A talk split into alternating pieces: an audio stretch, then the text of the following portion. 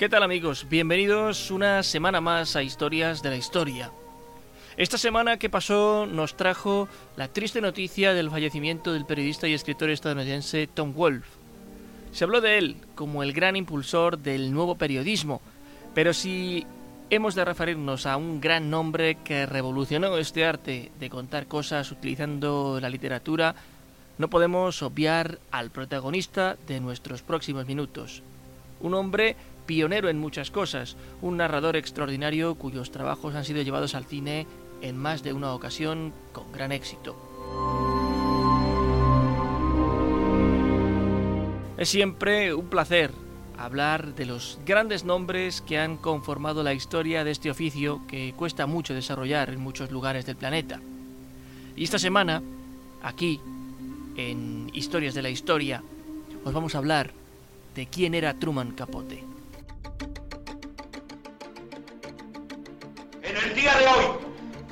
Cautivo y desarmado el ejército rojo. Señores, hace unos momentos, fuentes autorizadas del Ministerio de la Gobernación han confirmado que el Partido Comunista, que el Partido Comunista de España ha quedado legalizado. Observe, observe, el que por primera vez en la luna, por primera vez, ha salido del disco, ha salido del disco. Teniente coronel que con una pistola sube hacia la tribuna, en estos momentos Aquí, apunta. como bien habéis apuntado, han sido tres bombas de esas diez explosiones y también desde aquí, desde esta estación de Atocha, hemos podido escuchar... todo-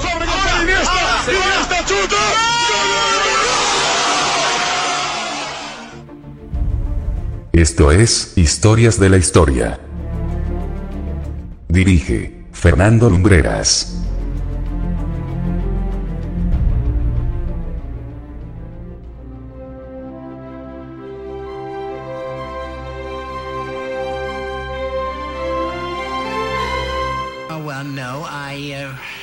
I wrote the story, and um, and then um, I don't ever offer my work around, it were. I mean, I don't.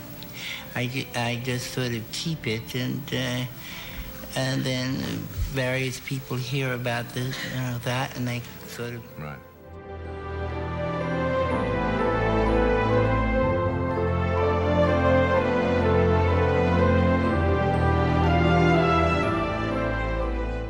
Esta es la voz de uno de los grandes maestros que dio el periodismo y la literatura del siglo XX. Es la voz de Truman Capote. Con ese timbre tan característico y su acento del sur de los Estados Unidos, una región que conocía muy bien. Truman Streckfus nació en Nueva Orleans un 30 de septiembre de 1924. Adoptaría el apellido que le hizo famoso del segundo marido de su madre, un militar y empresario canario, José García Capote, afincado en Cuba. Truman pasó casi toda su infancia en esas granjas típicas del sur de Estados Unidos en las que parece que la vida transcurre sin apenas aventura. Aisladas, en mitad de océanos de trigo que se perdían más allá de donde alcanza la vista, aquellas granjas fueron el primer motivo para escribir. Él decía que así huía de ese aislamiento que tanto se da en esos lugares.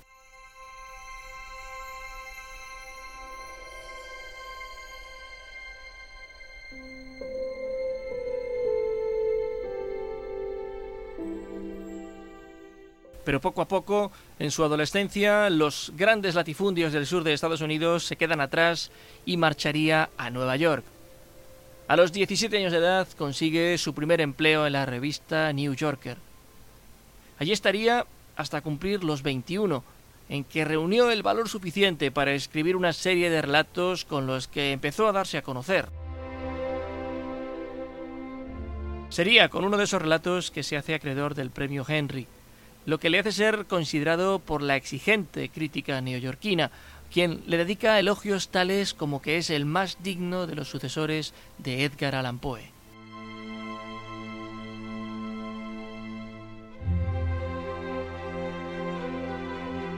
A los 23 años publica su primera novela, Otras voces, otros ámbitos, en la que aborda abiertamente el tema de la homosexualidad.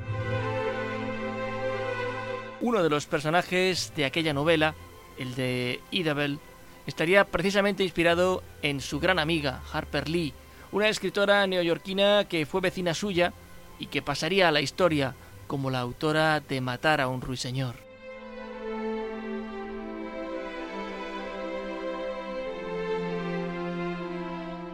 Estaban por escribirse aún sus grandes novelas y la primera de esas inmortales llegaría en 1951 con El arpa de hierba. Seguiría en 1956 Se oyen las musas y dos años más tarde Desayuno en Tiffany's. Gran parte de esas novelas estaban ambientadas en la ciudad de Nueva York y fue precisamente en la ciudad que nunca duerme, como una vez cantó Sinatra, que encontró la idea principal para la que sería su obra maestra.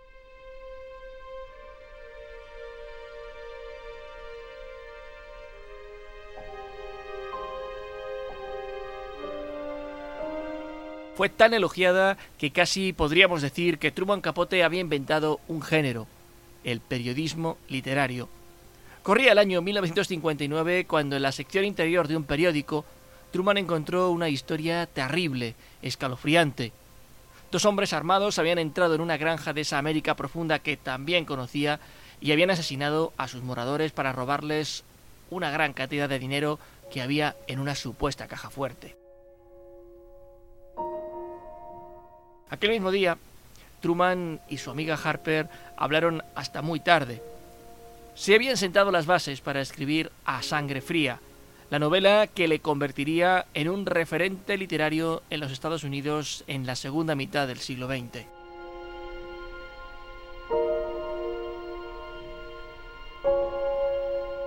A los pocos días de leer el, artículo, Capote viajó hasta la zona cero de la noticia, a la localidad de Holcomb, en el estado de Kansas.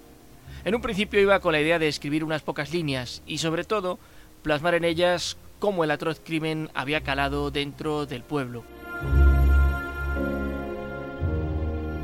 La naturaleza misma de aquel delito puso en evidencia algo que hasta entonces esa América profunda no había capturado en su más terrible dimensión.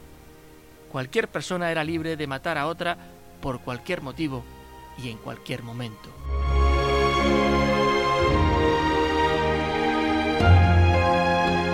La familia Clutter vivía plácidamente en su modesta granja cuando una noche recibieron la visita de dos hombres, Dick Hickok y Perry Edward Smith. Habían oído que en la casa había una caja fuerte en cuyo interior reposaban algo más de 10.000 dólares.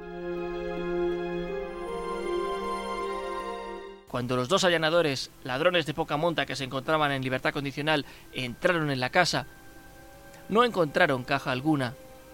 Llenos de ira, o bloqueados mentalmente ante lo que se había frustrado, asesinaron brutalmente a todos los miembros de la familia y se marcharon de la granja con algo menos de 50 dólares.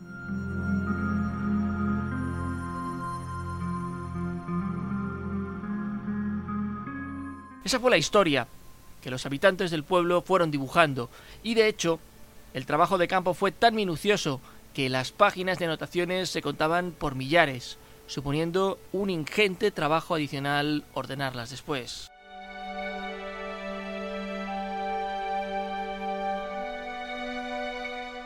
Capote tuvo que ganarse la confianza de todos los testigos y habitantes del pueblo de Holcomb. En un principio, tanto por su actitud estrafalaria y extrovertida como por esa pública orientación homosexual, le fue difícil, El tercer día de su llegada al pueblo, Capote quería abandonar, pero Harper Lee le convenció de que continuara. Durante las conversaciones con los habitantes del pueblo, Truman no utilizaba ninguna libreta de notas, ya que decía que así se perdía espontaneidad. Por la noche, Capote y Harper Lee escribían esas notas y compartían opiniones. La ayuda de Harper fue tan importante que Capote le dedicó el libro, además de a su pareja.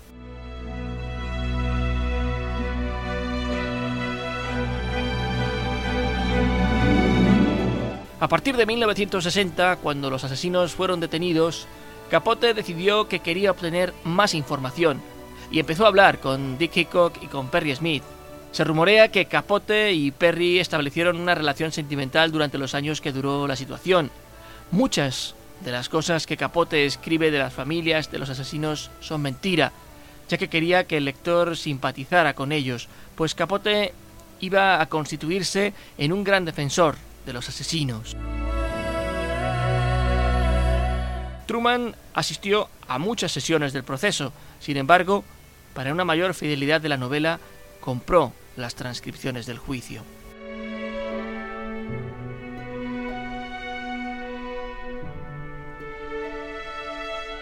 Sin duda, si algo marcó profundamente el devenir de la investigación fue el hecho de que el autor pudo entrevistarse con los dos acusados del crimen. Hickok y Smith habían huido a México tras cometer el delito, pero sin dinero no tardaron en regresar a los Estados Unidos, donde fueron identificados, detenidos y acusados formalmente de cuatro asesinatos en primer grado que conllevaban la pena de muerte.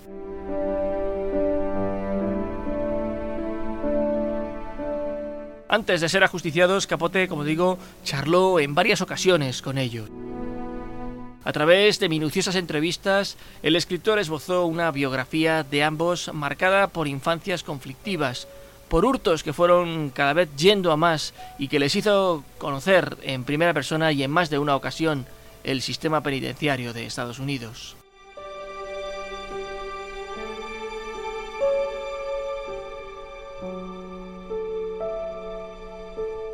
Problemas de alcohol y drogas aparecieron también en la vida de Truman en todo el proceso de escritura de la novela que se convirtió eh, casi casi en una obsesión personal. Para ser sinceros, el autor de A Sangre Fría no pensaba en si el libro en el que estaba trabajando era bueno. La verdadera obsesión como creador estaba en el modo de contar la historia, en ejercer el llamado periodismo literario, periodismo de testimonio, una extensa crónica con descripciones casi rozando el puntillismo, todo cuidado al detalle. Todo está contado por un narrador en tercera persona que conoce cada recoveco de la historia. Y precisamente, Truman Capote eligió una historia en la que se hizo especialmente fácil indagar en esa naturaleza del ser humano. De hecho, ahí está parte de lo magistral de una novela como A Sangre Fría, el pasado de los dos asesinos, dos pobres diablos realmente, pero con los que el propio autor llega a intimar de tal manera que no parecen monstruos, sino gente que cometió el error más grave que puede cometer un ser humano, y ello les lleva a enfrentarse contra esa maquinaria ciega e impersonal de la justicia. De hecho, el propio autor estuvo presente en las ejecuciones de los dos hombres y siempre recordó ese momento con especial tristeza.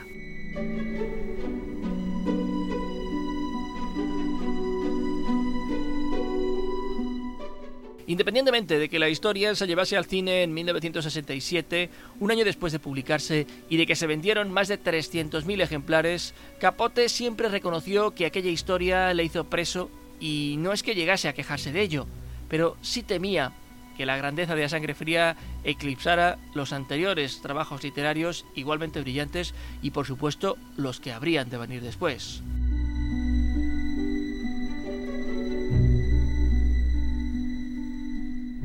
Si había algo que le gustaba especialmente a Truman era el cine.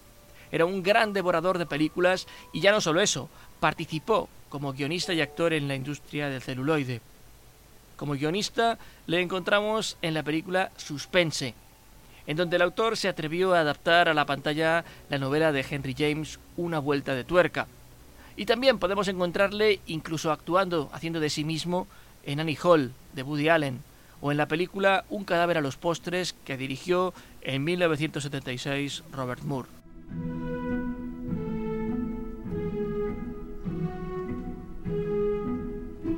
Con frecuencia podían leerse entrevistas que él mismo realizaba a diversos personajes en la famosa revista Playboy. Bebedor confeso y empedernido, la muerte le sobrevino un 25 de agosto del año 1984, cuando se lo llevó un cáncer de hígado.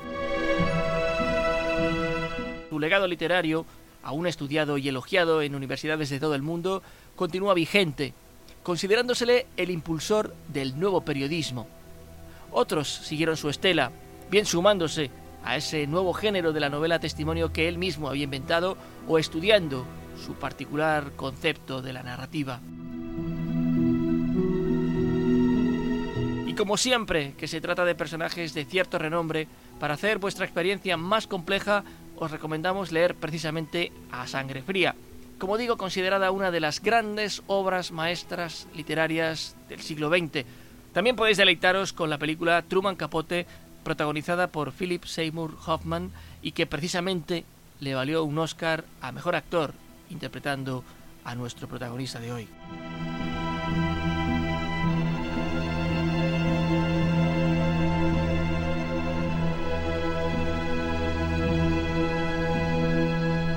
Truman Capote, polémico, genio, adelantado a su tiempo, un autor de esos que dejan huella. Así os hemos querido traer al presente su gran legado literario. Esperamos que lo hayáis encontrado interesante. Nosotros regresaremos la próxima semana con una nueva historia, pero no dejéis de visitar el portal de Historias de la Historia para encontrar los podcasts anteriores y hacer que esta máquina del tiempo radiofónica suene todavía mejor. Ha sido un placer haberos dedicado estos minutos. Gracias por estar ahí, gracias por los comentarios que nos hacéis. Nos vemos muy prontito. Hasta entonces, muy buenas noches y buena suerte.